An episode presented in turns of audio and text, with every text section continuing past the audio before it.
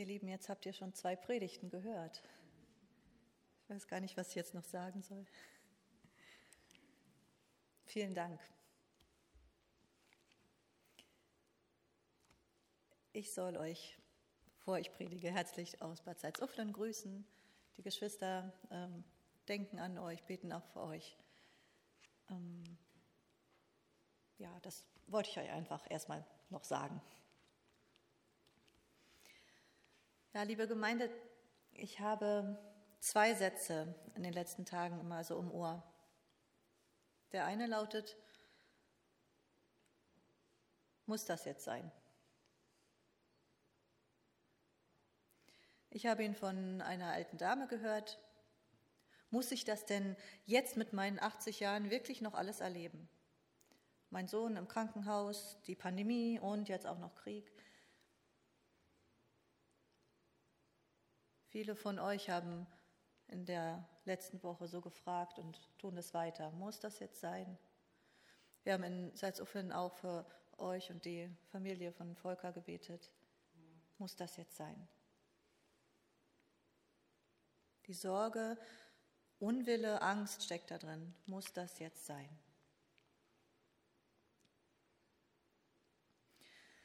Der andere Satz, der mir im Ohr ist, den habt ihr auch schon gehört.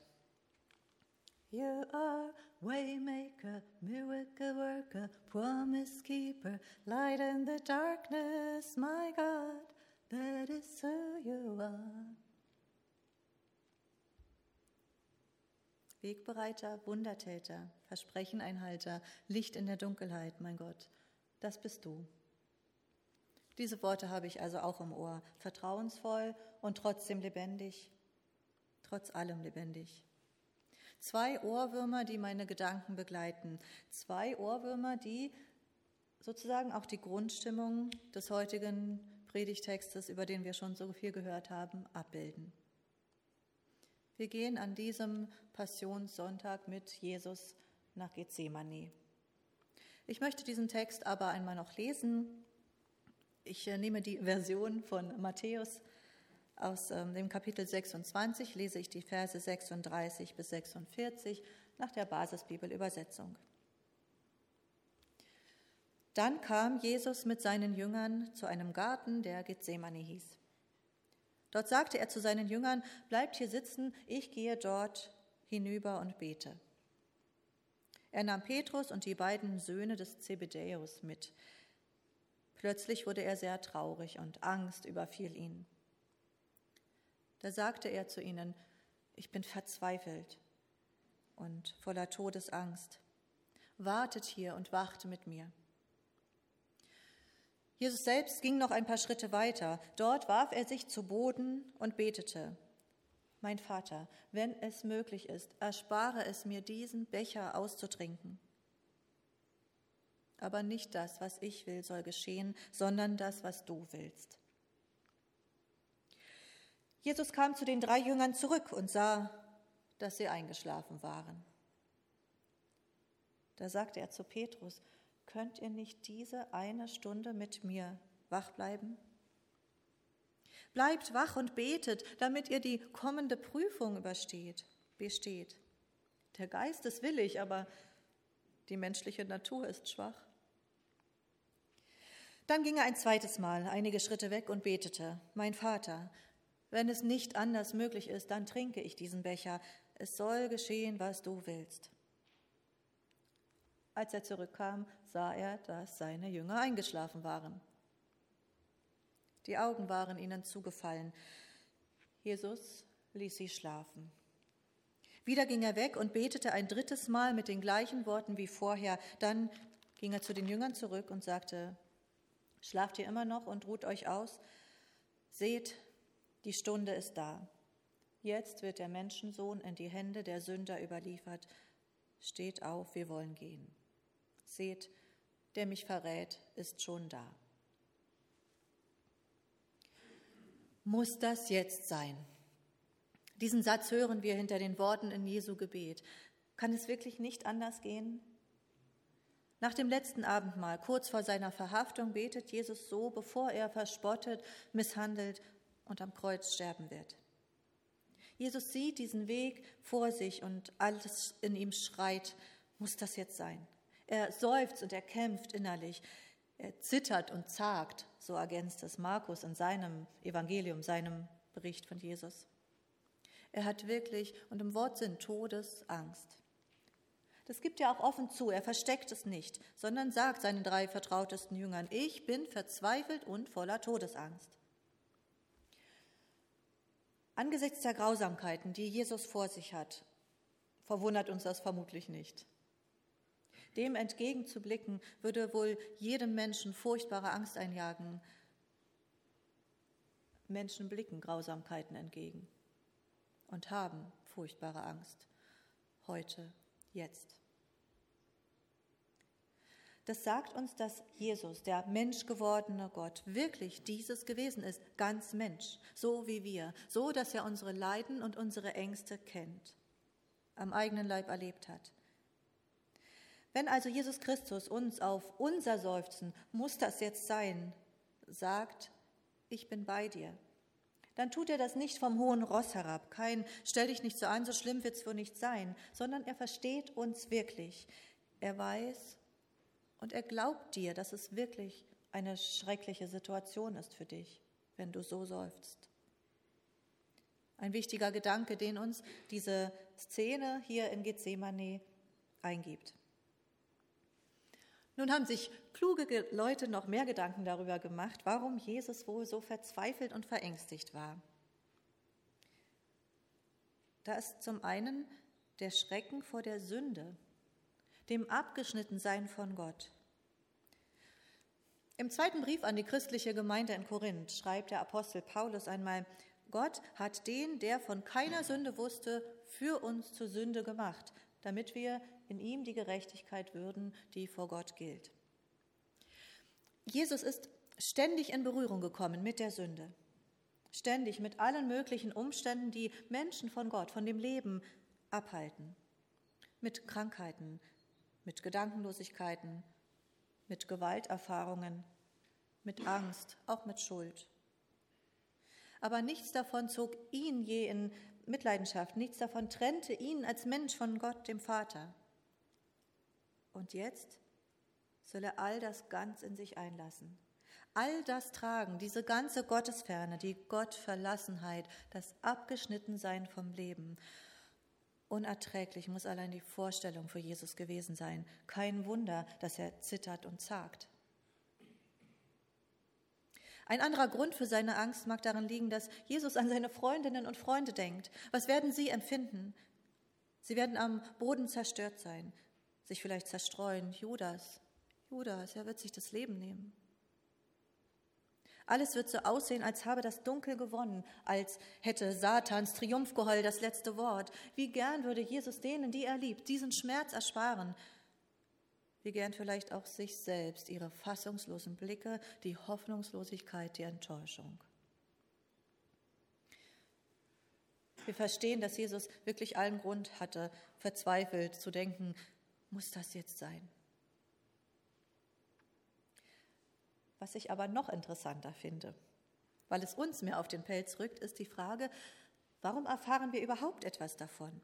Warum erzählen gleich drei Evangelisten von Gethsemane? Es muss ja wichtig sein.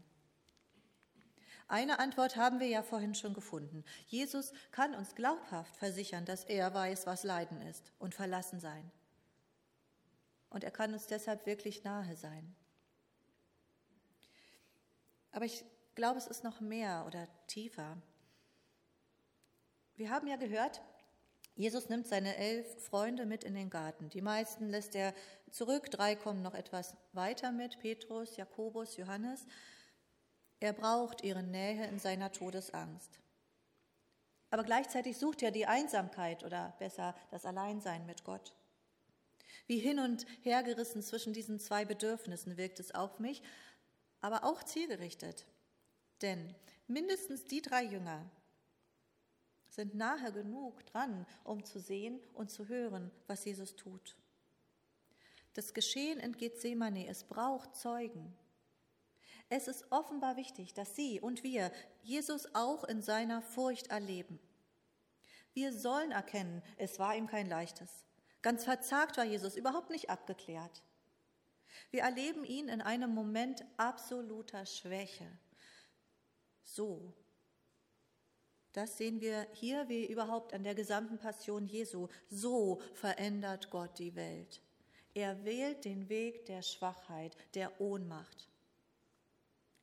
Und das heißt, Jesu Weg ans Kreuz ist ein Weg, kein Endpunkt. Es ist ein Weg. Jesus nimmt das im Gebet nach und nach an. Es gilt nicht nur, muss das jetzt sein. Es ist keine sinnlose Sache, sondern ein Weg. You are Waymaker, Miracle Worker, Promise Keeper, Light in the darkness, my God. That is who you are.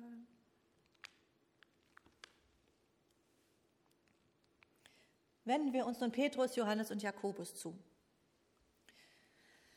In dieser Nacht, die so bedrückend ist, in dieser Nacht, der sie angemerkt haben müssen, dass hier Besonderes geschieht, Schreckliches, aber Besonderes, in dieser Nacht, in der sie Jesus so verängstigt und verzweifelt erleben wie nie zuvor, in dieser Nacht finden wir sie schlafend vor. Jesus findet sie schlafend und er ist enttäuscht. Könnt ihr nicht diese eine Stunde mit mir wach bleiben? Wirklich. Können Sie nicht? Wieso nicht? Sie sind immerhin zu dritt. Könnten Sie nicht einander wach halten? Eine Stunde nur mal. Habt ihr schon mal an einer Gebetsnacht teilgenommen? Die meisten wahrscheinlich, stelle ich mir vor. Wo man sich jede Stunde abwechselt und so die ganze Nacht jemand beim Beten zu finden ist. Kann schon sein, dass da mal einer einschläft, aber eigentlich schafft man das doch, eine Stunde wach zu bleiben und wenn man einschläft, dann sind da noch andere, die wecken ein, die beten weiter, die beten mit. Warum schlafen die drei vertrautesten Menschen Jesu gerade jetzt? Der Evangelist Lukas ist es, der in seinem Bericht einen Erklärungsversuch gibt. Er schreibt, Jesus fand sie schlafend vor Traurigkeit. Das kann ich schon nachvollziehen.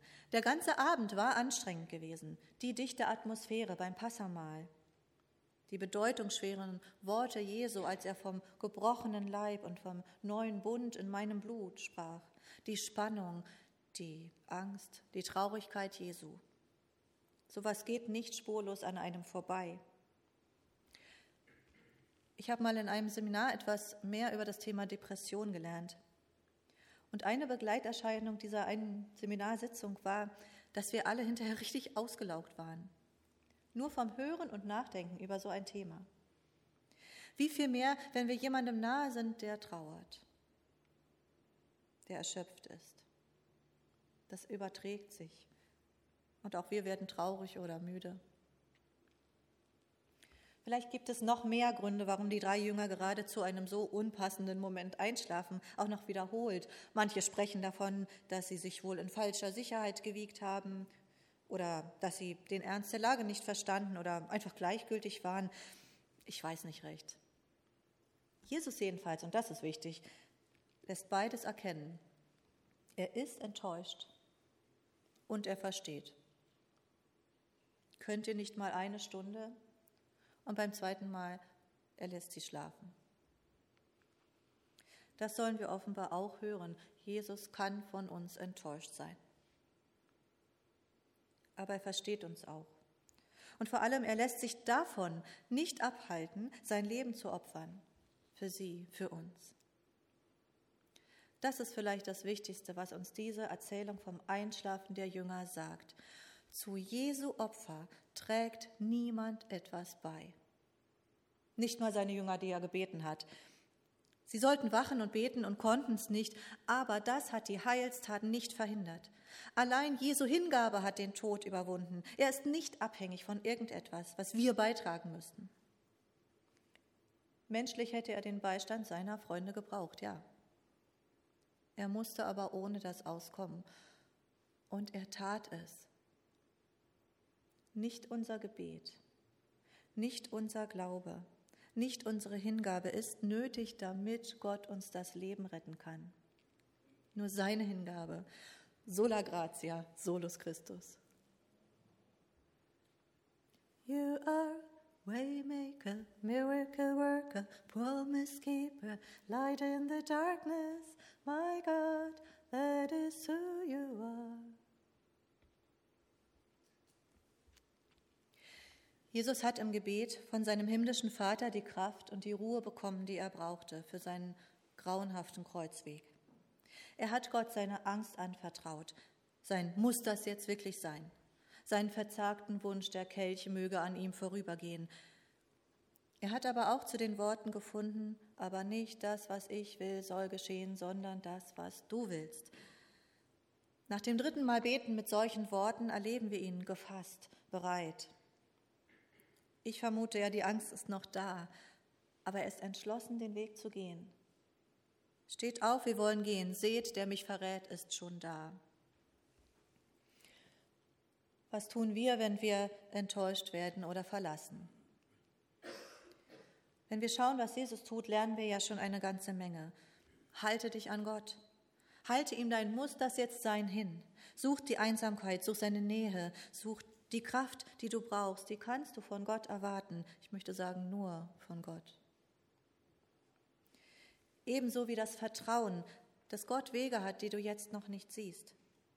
Das ist etwas, was man wagen muss. Das ist etwas, was Gott dir im Gebet schenken kann, sodass du gefasst bist und bereit oder auch noch zaghaft, aber dass du sagen kannst, dein Reich komme, dein Wille geschehe. Und das Dritte, eine wichtige Einsicht kann Gott dir auch noch schenken, nämlich, dass Menschen dich enttäuschen können und dass du sie nicht deshalb fallen lassen musst. Jesus hat Petrus auf sein Einschlafen angesprochen, er hat das nicht einfach übergangen. Er hat ihm seine Enttäuschung zugemutet. Aber dann hat er ihn und die anderen auch schlafen lassen, weil er verstanden hat, er hat sie nicht aufgegeben, sondern weiter mitgenommen. Kommt, wir wollen gehen. Er hat sie aus seinen Erwartungen entlassen. Das kann sehr schwer sein. Für Jesus war es das sicher. Er hätte, wie gesagt, die drei wirklich gebraucht. Was wir von Menschen erwarten, das ist oft wirklich berechtigt. Wir brauchen einander, wir brauchen einander, wir brauchen Unterstützung, wir brauchen, dass uns jemand zuhört, dass uns jemand abholt, nachts um drei, wenn nötig. Wir brauchen Zuwendung, wir brauchen Hilfe und Liebe, aber wir bekommen nicht immer, was wir so dringend benötigen.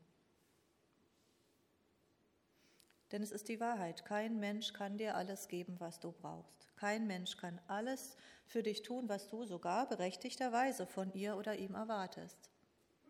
Kein Partner, keine Partnerin, kein Kind, keine Pastorin, kein Pastor, kein Elternteil, kein Freund, keine Freundin. Es kann sehr schwer sein, hier loszulassen, aber wo nötig kann Gott dir das schenken. Gott, der dir alles geben kann, was du wirklich brauchst. Bleibt wach und betet mit mir. Bleibt wach und betet, damit ihr die kommende Prüfung besteht fordert Jesus seine Leute auf.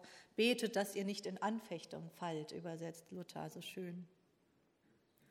Petrus, Jakobus und Johannes sind in Anfechtung gefallen. Sie haben nicht gewacht und gebetet. Sie haben Jesus verlassen. Petrus verleugnete ihn. Jakobus rannte davon. Johannes stand ohne Hoffnung unter dem Kreuz. Alles, was wir Jesus in seiner Verlassenheit nachmachen sollten, können wir manchmal. Manchmal wachen und beten wir. Halten wir Gott unsere Angst und unser Muss das jetzt sein hin, bekommen wir die nötige Kraft. Wir vertrauen ihm und bitten ihn daher, dass sein Wille sich durchsetzen soll in unserem Leben und in unserer Welt. Wir erwarten nicht mehr alles von Menschen, sondern können gerecht und liebevoll mit ihnen und ihren Versäumnissen umgehen. Wir erwarten stattdessen alles von Gott. Manchmal gelingt es uns, dass wir und wir vermeiden damit tatsächlich so manche Anfechtung. Wir laufen dann nicht weg und gehen offen, mutig geradeaus, stehen für andere ein, vergeben Enttäuschungen. Manchmal gelingt uns das. Manchmal. Und manchmal eben nicht. Da schlafen wir ein und beten nicht. Da sind wir erschöpft oder setzen falsche Prioritäten, halten an unserem sogenannten Recht fest, lehnen Gottes Weg der Ohnmacht ab, sind gedankenlos, was auch immer. Wie schlimm wäre es da um uns bestellt, wenn Jesus von unserem Wachsein und unserem Gebet abhängig wäre. Ist er aber nicht. Er hat auch diese Schwachheit auf sich genommen und in den Tod getragen. Es verstellt uns nicht den Weg zum ewigen Leben, denn Jesus hat schon alles erledigt. Ihr wisst das, ich sage es euch nur noch mal. Und so setzt sich der eine Ohrwurm gegenüber dem anderen durch. Die Klage und die Angst, die sind da. Muss das wirklich sein? Und trotzdem klingt es weiter, unaufhörlich, trotzig. You are Waymaker, miracle worker, promise keeper, light in the darkness, my God, oh, that is who you are. Amen.